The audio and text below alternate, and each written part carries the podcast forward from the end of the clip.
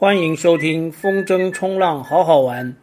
这个节目是用来分享好好玩的风筝冲浪运动，以及我生活当中的小故事。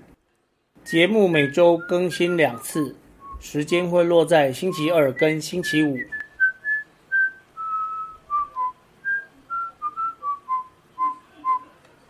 四十七集内皮救援记，这一集的主题是内皮救援记。是我救援别人，不是别人救援我哦。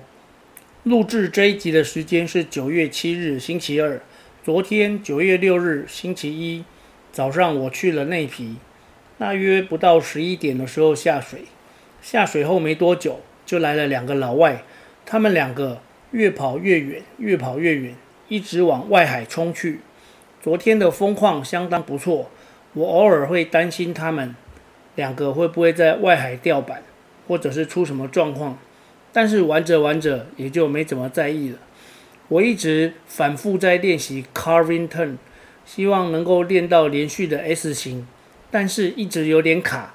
卡的原因是转向半径太小，但只要把半径放大就可以顺一点，不卡。但我又希望可以练到转向半径小一点，又快。如果只做一次转向，虽然半径小。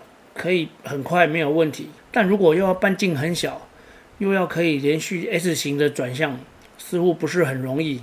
至少我目前的程度不可能，但有在慢慢进步之中。这个连续的 carving turn 每次练完就会留到下风处，跟大家飞高高一样，都会留到下风处。所以我们都是练完动作就开始往外海顶风，然后再顶回岸，接着再练一趟。无论练什么动作，大概都是这样的循环吧。就在某一次，我练完连续的 carving turn S 型往外海顶的时候，发现奇怪，外海的风筝本来是两件，怎么剩一件？有一件风筝不知怎么了，没有看到，我也没特别注意。又过了一会儿，发现有一个老外拖着一件风筝回岸，我马上知道发生了什么事，就立刻往外海去找另一个穿着红色衣服。戴着酷炫墨镜的另外一个老外，他长得有点像年轻的布鲁斯威利。红色的 T 恤在内皮的外海十分显眼，所以我一下子就看到他双向板上面放着把手，正在吃力地往岸边游着。目测离岸边的距离大概有一点五公里以上。我就问他需要帮助吗？他说 I'm OK。我竟然就离开他了。但是没过多久，我就又折回去，因为我越想越不对，越想越不放心。第二次接近他的时候，我继续用着蹩脚的英文再问他一次：“You don't want the free ride？” 没等他回答，我就跳下来，继续用着蹩脚的英文说着：“Catch my harness or leash。”希望他抓着我的挂钩衣后面，或者是拉 leash。然后我就一边脱水，一边拉着它往岸边移动。在四十三集介绍内皮海滩那一集里面，我记得有提到内皮的下风处有礁石小山，那里是没风的，如果太靠近会掉针。但我昨天一边脱水拉人，没有注意到越来越靠近礁石区，风筝竟然掉了。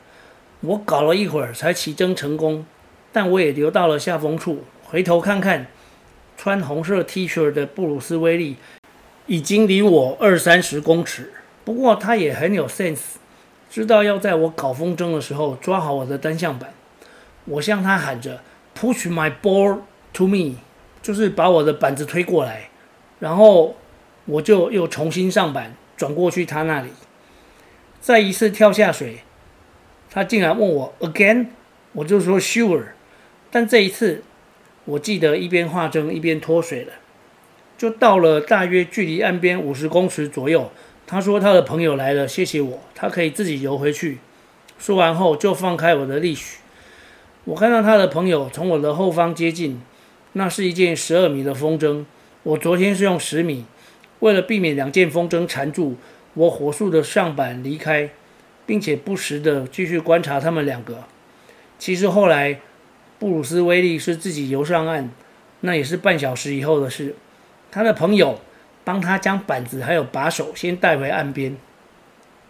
那时候大概已经超过十二点半，所以这个救援活动持续了半个多小时。我又继续玩着我的单向板，继续练着连续的 carving turn。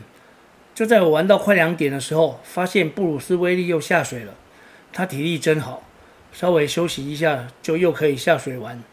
仔细想想，当时我如果没去帮忙拖这将近一公里的距离，他应该还是可以平安上岸的。只是他可能会比较累。他的朋友也会更累。以棒球比赛来说，在这次的救援中，我应该算是中继投手的概念，因为在我之前、之后都有人负责，而且我也没有完投。检讨一下这次的事件，原因当然是装备出了问题。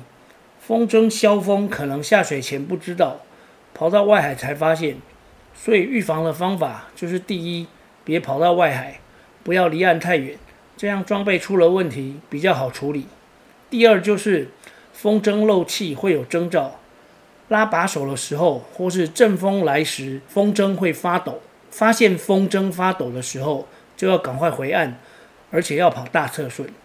再来还有一个小习惯，我觉得也可以预防在玩到一半的时候风筝漏气，就是到海边先把风筝打气摆在沙滩上，然后再去换装。换下水要穿的衣服，这样子多了这个换装的时间。如果风筝已经漏气，当你准备要理线绑正的时候，捏一捏风筝，就会发现它没有像刚才打饱的时候那么饱。所以这个习惯是不错的。另外，关于不要离岸太远这个好习惯，我个人认为做的最好的就是 Tony G。鸡哥的习惯，过三道浪一定回头，不跑远，所以鸡哥都在离岸一百公尺以内玩。这样保证安全，建立好的习惯才能长长久久玩风筝冲浪哦。这一集内皮救援记就说到这里，我们下集再见。